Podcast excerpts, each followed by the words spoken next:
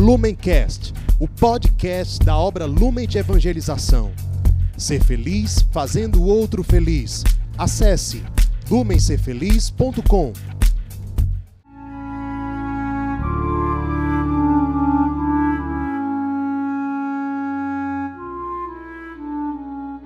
Os santos são sinais da presença do ressuscitado na história. Hoje, dia 8 de novembro, celebramos São Deodato. Nosso santo de hoje era filho de um subdiácono romano chamado Estevão. Ele chegou a ser ordenado padre e exerceu o ministério sacerdotal durante 40 anos em Roma, até que morreu o Papa Bonifácio IV e ele foi eleito Papa, o novo Papa da Igreja. Isso era o dia 19 de outubro de 615. Ele foi um Papa que enfrentou várias dificuldades. O Papa, na época, além de ser pastor da igreja, um líder religioso, ele também fazia às vezes de guia civil, juiz, supremo magistrado, uma espécie de garantidor da ordem. Então as pessoas quando tinham problemas jurídicos, conflitos, costumavam apelar ao papa.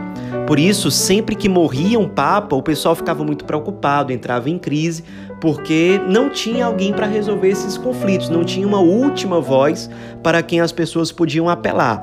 A grande dificuldade de um papa nessa época era estar em sintonia com o imperador. A ideia que todo mundo tinha era que o imperador e o papa deveriam estar em plena comunhão entre si.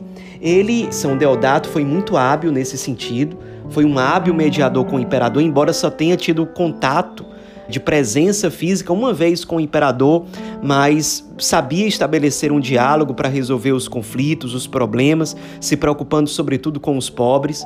Ele enfrentou, durante o tempo do seu pontificado, um curto pontificado, ele enfrentou um terremoto, muitas pessoas sofreram com esse terremoto, ficaram enfermas, perderam tudo, ficaram pobres, e ele foi um pastor muito solícito diante desse rebanho. Um exemplo dessa sua sensibilidade foi um momento em que ele viu um leproso na rua sem nada, fez questão de abraçar o leproso, beijá-lo e no final, de forma miraculosa, pela sua intercessão, o leproso ficou curado. Era um papa realmente muito santo, muito próximo ao povo, muito sensível diante das dores do outro e que também enfrentou o desafio de defender o clero diocesano numa época em que muitas pessoas achavam que somente os padres que eram monges, que eram religiosos, que eram padres dignos de confiança.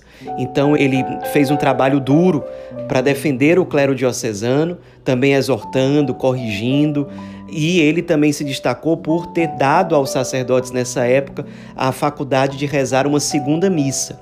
Até então, o padre só podia rezar uma missa por dia. E a partir de São Deodato, por questões pastorais para ajudar na evangelização, o Santo Padre decidiu liberar para que os padres celebrassem até duas missas num mesmo dia. No fim das contas, depois de exercer com muita fidelidade, com muita sabedoria, com muita habilidade o ministério petrino, ele faleceu em novembro do ano de 618, passando, portanto, poucos anos como Papa, como grande pastor visível da Igreja.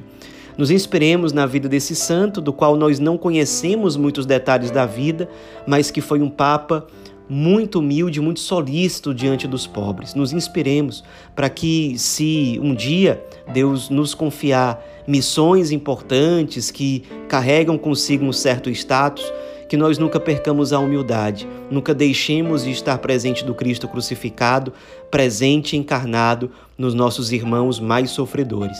São Deodato, rogai por nós.